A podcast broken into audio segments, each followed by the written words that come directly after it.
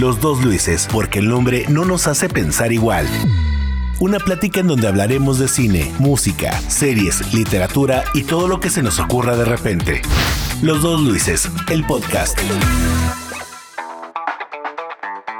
Hola, ¿cómo están? Bienvenidos a este nuevo episodio de Los dos Luises, que nos llamamos igual, pero no pensamos exactamente igual, sino por el contrario, muchas veces podemos tener grandes diferencias, aunque bueno, bueno, finalmente en un diálogo civilizado de personas maduras, no como los que tienen la 4T y se hace cada mañanera, pues aquí sí se predomina el respeto a las ideas y sobre todo la amistad. ¿Cómo estás, José Luis Silva, el productor loco? Hola, Les Guillermo, ¿cómo estás? Muy bien, pues aquí en un capítulo más de Los Dos Luises y esperando de que la gente le, le guste esto que hemos preparado para ellos. Por cierto, muchas gracias a todas las personas que nos enviaron mensajes por el primer episodio de Los Dos Luises. Este, por ahí hubo mensajes así, no los estoy aquí todos, pero de Edgar Salinas. Muchas gracias, Edgar, que se había hecho muy padre el concepto. Ricardo Guzmán, amigo de, de Saltillo.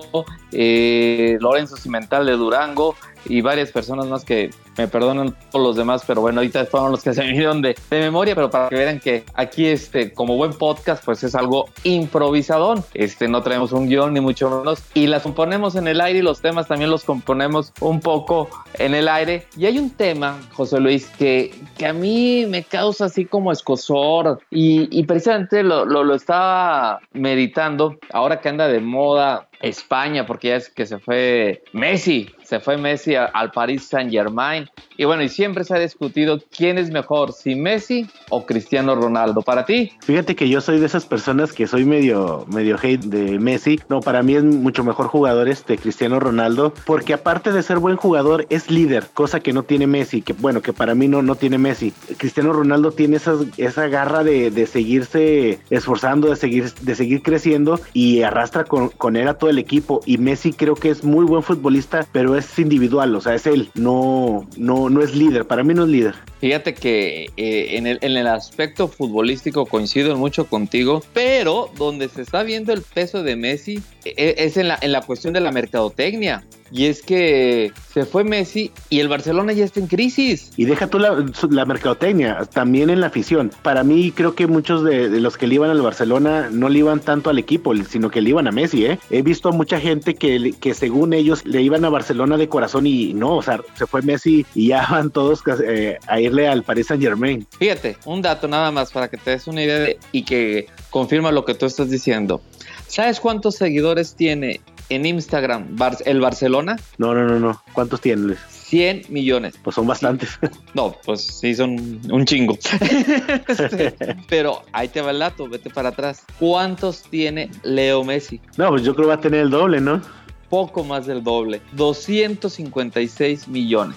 Sí, sí, lo, lo, tenía medio, medio pensado así. Y es lo que te digo, o sea, toda la afición que le iba al Barcelona, ahora más con lo de las redes sociales, o todos estos seguidores que, que, están en redes sociales, son de la generación que crecieron con Messi en el Barcelona. O sea, son realmente los seguidores que le van a Messi, no le van al, al Barcelona. Sí, y eso se está viendo, bueno, que se desploma las acciones de, del Barcelona. Ahorita se han vendido muchas camisetas del Paris Saint Germain. Este, Jeff Bezos de, de Amazon compró los derechos justo una semana antes. Alguien le pasó el tipo, hackeó la cuenta de el Barcelona y el Paris Saint Germain cuando están en negociaciones porque casualmente una semana antes compra los derechos para Prime, para los partidos de fútbol del Paris Saint Germain. Y bueno, Messi está provocando una crisis. Messi es argentino, pero bueno, yo voy a empezar con esta eh, comparación porque finalmente Cristiano y Messi pues todos lo ubicamos, aunque Cristiano hace mucho ya también salió del Real Madrid, pues los ubicamos en el fútbol español, este, en el Real, en el Barcelona, eh, y en esta cuestión de estar hablando de España y que tú dices, pues hay personas que crecieron con Messi y por eso le va a Messi, o, o, o, son fans o prefieren a Messi como jugador más que el equipo del Barcelona, pues yo solo puedo entender como la inocencia de la juventud, este, la falta de experiencia en el mundo, que alguien prefiera las canciones de Ricardo Arjona sobre las de Joaquín, el maestro, el dios Sabina. las hay, las hay, créeme, y, y, son bastantes, no nomás este, unos pocos, ¿eh? ¿Se, te, hizo exagerado el maestro Dios Sabina? Sí, demasiado, demasiado exagerado. ¿Por qué exagerado, José Luis? No entiendo. Es más, yo creo que me faltaban adjetivos. Este, pensando en Sabina, que es, es un gran escritor, que hace magia con las letras, creo que los adjetivos se me quedaron cortos para este maestro de la prosa. Es que fíjate que eh, tal vez en eso tienes razón. Es muy buen escritor, eh, tal vez muy buen poeta, no es cantante, no canta. Así, con eso te remato eso, no canta. ¿Cómo, puedes decir eso del Bob Dylan español? No, pues igual, pues Bob Dylan, así que tú digas que cantaba bien, pues tampoco, ¿eh? Premio Nobel de Literatura Bob Dylan. Y tú eh, diciendo, en literatura, en literatura te lo creo, y es lo mismo que pienso de Sabinas. Pueden ser muy buenos escritores, posiblemente muy buenos poemas, pero no canta. ¿Y a poco el Jesús verbo no sustantivo canta mucho? No, tampoco, tampoco. sí, pero mira, híjole, es que principalmente con estas dos figuras, tanto con Sabinas como Arjona, es algo lo que pasa con la 4T, ¿no? O sea, que estás polarizado, estás polarizado de un lado al otro. Sabinas son los, los no, no, no te creas, pero como que se ha hecho una rivalidad así medio extraña. bueno, pero está bien, porque finalmente si pones que son Sabinas y pues es a lo mejor porque son más cultos también porque es lo que también odia Andrés Manuel López Obrador. O sea, Andrés Exacto. Manuel, engloba el FIFI no solo una situación económica, sino también que la gente lea y sea más culta y sea cuestione. Entonces ahí va todo el paquete. Digo, yo no, yo no dudo que Sabina sea bueno, no por tanto tiene tantos seguidores y tiene tantos premios, pero fíjate que pasa algo que a Jorge también le, pasa mucho. Luego, luego, ¿cómo se puede decir? Ligamos o asociamos personas que le gustan Sabinas con gente que a lo mejor no te cae tan bien. Y fue lo que a lo mejor a mí me pasa. Ver a gente ir a un concierto de, Sabinas de traje con bombín se me hace tan ridículo. O sea, se me hace la cosa más ridícula de lo ridículo del mundo. Yo, soy, yo soy fan de Sabina y nunca he ido a un concierto de Sabina así. Fíjate, o sea, cosa extraña, pero a lo mejor yo lo tengo asociado con esa figura. Igual lo que le pasa a, George con, con Queen y lo que le pasa con The Beatles. O sea, los asocia con personas que a lo mejor no son de, tanto su grado. Híjole, y es que Sabinas le gustaba a, tanta gente de, de mi facultad que se creía intelectual y que a la mera hora salía con cada tontería que dices, Dios mío, o sea, como que lo ligué y a lo mejor le tomé cierto hate por, ese aspecto. Digo, porque, por ejemplo, por ejemplo, a mí una de las canciones que me gusta mucho es la, que dice, nos dieron las 10 y las 11, las 12, ¿sí? Ah, buenísima. Y con, y con un tequila, no. Exacto, ándale, exactamente. Pero, digo, asocias la imagen de, de la persona con, con este aspecto de que te tocó vivir o de las personas con las que tal vez no seas tan, tan afín y dices, hijos, o sea, como que ah, haces ahí el, cortocircuito, ¿no? Sí, sí, sí. Bueno, y, y, yo aparte, este, pues puedo entender que todavía alguien de la facultad, que estás hablando de los 18 o los 22 años, pues se vista o quiera agarrar poses como de Sabina o como de cualquiera de su cantante favorito, ¿no? Como cuando apareció el grunge, que todo el mundo traía pantalones y una camisa de pantalones rotos de mezclilla y una camisa de flanela a la cintura al estilo Kurt Cobain, ¿no? Este, eso lo entiendo en ese lapso de edad. El problema es cuando tú ya rebasaste los 55 y andas por los 60 años y vas a un concierto de Sabina con bombín. Ay, sí, ya. O, cuando vas al concierto, o cuando vas al concierto en grupito y todos van así. Eso sí es más de preocuparse. Ya cuando, cuando pasas esa edad y todos van así, ay, Dios por Dios. O sea, hay, hay, ciertos momentos de, ir la tapa. No por ejemplo, cuando estaba The Curious en, boga, oye, no niego que todos se querían vestir como ellos. O cuando estuvo, este, no sé, Guns N' Roses, o sea, querían vestirse como, como Axel. O sea, se entiende en una época en donde tuviste tal vez ese, ese furor y esa edad para hacer esas locuras. Ah, ya cuando los ves así maduritos, portándose así, dices, hijo de su. Es cuando tomas más hate, no tanto igual al, al, artista, sino a los seguidores. Sí, sí, sí, sí. Y es que fíjate que tomas el, eh, pusiste de ejemplo a Guns, este, no sé, eh, yo no fui la primera vez que vino Guns N' Roses a México con aquella famosa gira de Just pero me imagino que esa vez, como me pasó con otras bandas que sí fui en su momento, este, pero ahorita lo pongo el ejemplo por Guns, que lo mencionabas, pues si hubiera ido yo al concierto de Use Illusion en el 92 más o menos, este, pues me la hubiera pasado brincando y seguramente ahogado en alcohol, la verdad, cheve tras cheve tras cheve. Y al otro día, haciendo el slam y aventándote y, haciendo lo propio al momento, pero ahorita, ahorita ir a un concierto Guns y hacer eso. No, no, yo esta verdad, ya ves que yo los vi hace 3, 4 años en Monterrey. Ajá. No, con una cheve, tranquilo, apreciando la música, viendo cómo tocaban. no, me, meto al slam, pues este, pues para empezar no salgo vivo, ¿verdad? Este, se me quiebran. Bueno, aparte en ese concierto nadie, no, no podía ver slam porque pues ya las sillas de ruedas y todos los que andábamos ahí estaban.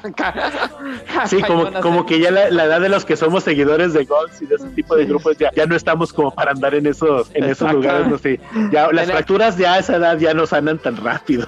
Exactamente. Pero, pero es lo mismo para Sabina. Yo la vez que, la última vez que vi a Sabina fue aquí cuando vino al Coliseo. Este, no, pues yo disfruté mucho el concierto. Porque aparte traía unos musicazos. que precisamente fue, fue de donde, a donde fueron esas personas de las que hablamos que iban en grupito con bombillas.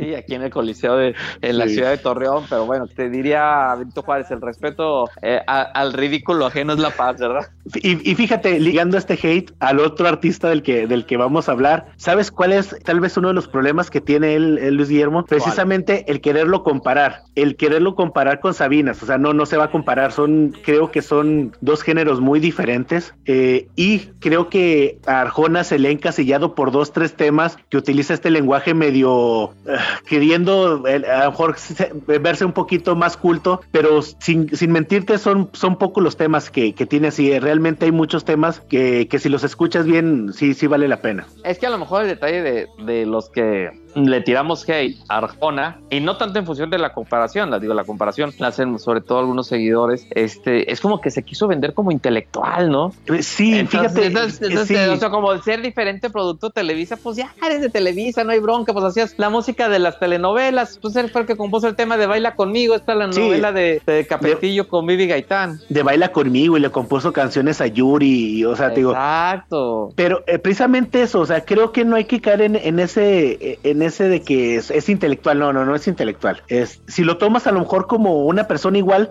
que sus canciones son vivenciales, a lo mejor puede que, que le hizo un poquito más de sentido, ¿eh? Fíjate que cuando eh, salió el primer disco, y estaba en el primer semestre de la carrera de la Universidad de Estudiando Comunicación, un compañero de Cuernavaca se traumó, pero se traumó. Obviamente en el estéreo, en ese entonces el carro real cassette pero traumadísimo con la de Jesús verbo no sustantivo, ¿eh? Pero traumado. es que es buena, es buena. He de confesar que en su primer momento no me desagradó tanto la rola. Dije, ah, órale, está chida la propuestilla, ah, órale. Después bueno, y que en ese entonces debo aclarar, no para poner el contexto, que en ese entonces yo no era fan de, Sabina, ¿eh? No, yo más metido en el rollo del hard y del grunge, y, o sea... Sí, acá lados internacionales en el rock. Sí, sí, sí, o sea, Sabina sí, yo comencé a escuchar Sabina ya mucho más tarde, ya casi a los 30 años, actualmente tengo 47, o sea, yo sí ya llegué a Sabina más, más tarde. Son, ah, eh, en prepa este, me gustó dos, tres rolitas, la de ¿Quién me ha robado el mes de abril? y y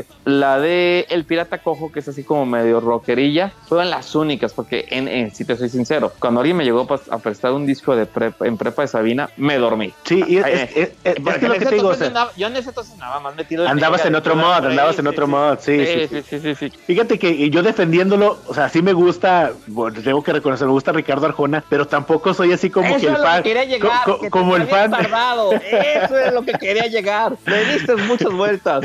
Eh, pero no soy tampoco tan fan así como, como lo hacen ver ahí en la oficina, que dicen, ah, el defensor de Arjona. Y que no, no, no, no, no. Me gustan dos, tres canciones que, que yo considero que son muy buenas. Digo, por ejemplo, del disco donde viene la canción de Animal Nocturno, la, canción de Animal Nocturno se me hace muy buena rola. La canción de, de Historia de un Taxi se me hace muy buena canción. Eh, híjole, la de Desnuda se me hace muy, o sea, sí tienen bastantes canciones. ¿Sabes qué también le pasó? Y creo que le ha pasado a muchos artistas, que le pasó a Ricardo Arjona, cayó en este tipo, tipo manano, sacó dos, dos, tres discos buenos y lo demás fue reciclar lo mismo, reciclar lo mismo, reciclar lo mismo. Creo que, que también eh, sí, sí cayó en, eso que, que, han hecho muchos artistas. Sí, sí, que, ese será tema para después un podcast, si Maná es o no rock, este, pero eso ya lo platicaremos después, pero fíjate, acá no sé ustedes en este chavo, pues digo, me gustó esa, la de mujeres se me hizo, ah, ahora está padre el rolillo, trae buen beat y la fregada, pero no, ya después lo, lo que después seguí oyendo en otras, eh, pues,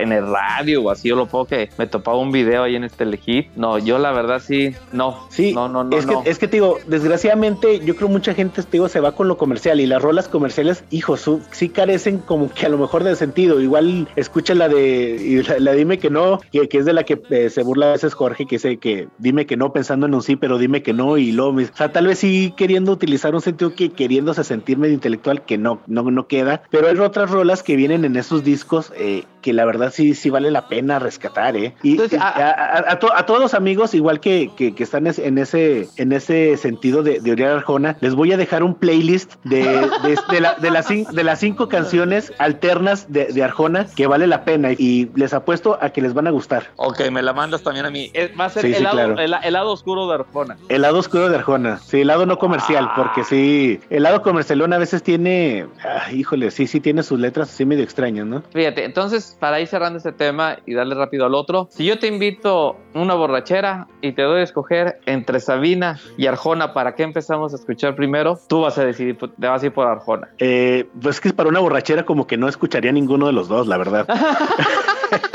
Sí, bueno, sí, o sea, una, siendo, siendo, siendo sincero, sí, siendo o, sincero, siendo para, sincero. No. para una reunión, pues. Fíjate que no, es que, digo, o sea, me gusta, pero tampoco soy como que para ponerlo en ocasiones así okay. especiales, no. O sea, de repente digo, ah, vamos a escuchar algo y me pongo a escuchar Arjona. ¿Sabes, ¿Sabes qué me gusta mucho de Arjona y eso sí tengo que reconocerlo? Los conciertos. Los conciertos de Ricardo Arjona son otro pedo, ¿eh? Así te, te lo digo sinceramente. Vas a un concierto de Arjona y es entrar en una historia, en una temática, porque hasta la, la ambientación, la escenografía, todo lo, lo, que lleva un concierto de Arjona es realmente impresionante. ¿eh? He visto a muchos artistas internacionales, nacionales, y créeme que la experiencia de un concierto de Ricardo Arjona es otro pedo, ¿eh? así sinceramente. Fue una experiencia religiosa. No, no religiosa, pero sí, haz de cuenta que, por ejemplo, hubo un, un, una serie de conciertos que se llamó Circo Soledad, eh, donde todo el escenario, haz de cuenta que era un circo, estaba el organillero, estaba el, el, el animador, donde te, iba, te iban contando una historia ligando las canciones y si es otro mudeo, si es otro, si es otra experiencia. Y te digo, al menos te digo, de, de, los que yo he vivido, y te digo que, que sí he vivido varios, muy padre experiencia, los conciertos en vivo de Arjona, ¿eh? Sí, sí valen la pena. Ahora, hay que reconocer que, que muchos de esos cantantes pop en concierto son otro rollo por la calidad de músicos que traen, ¿eh? O sea, no, sí, sí, sí, que, impresionante. Quien, quien, nos clavamos en la música, podrás odiar o no, independiente que tiene muy buena voz, podrás odiar o no, por ejemplo, a Luis Miguel, pero los musicazos que traen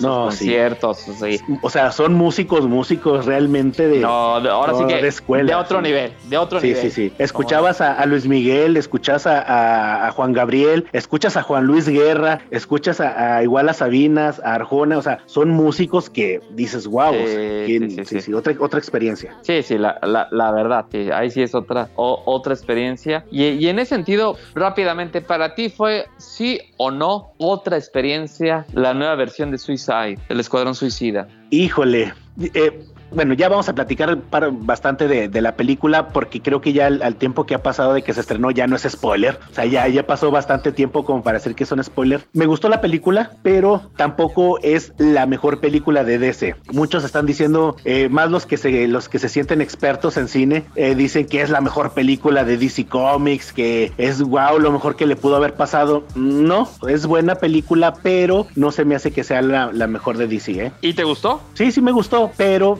o sea, hasta ahí me gustó, más no la, la, la, yo no la consideraría ni siquiera dentro del top 3 de, de DC. Fíjate que a mí me gustó mucho, la verdad. La primera que todo el mundo odió, pues a mí no se me hizo tan mala. Me la chuté en Netflix y pues obviamente el, entre el personaje de, de Will Smith, ay, se me fue de la protagonista. Margot este, Robbie. Ajá. Este, pues ya ahí, la, ahí, ahí, va la peliculilla y la libra. Sí, se me hace mucho mejor esta, se me hace más lograda. Este, tiene muy buenas partes de comedia. A, a mí lo que se me hizo como que innecesario fue la sangre. ¿Por qué? Eh, porque quisieron ser gore, pero ni siquiera fueron gore O sea, fue como un intento muy tímido de ser gorro. Entonces, si le vas a entrar al gore, pues déjate caer la greña, ¿no? Pues ahí está Tarantino, le vale gorro y llena la pantalla de sangre, ¿no? Entonces acá fue como sí soy, pero no soy. Entonces, ah, esa media tinta fue lo que a mí me desagradó. Entonces, pues en ese momento se me hizo como un recurso innecesario el ver tanta sangre. O sea, que no fue tanta como si hubiera sido gore,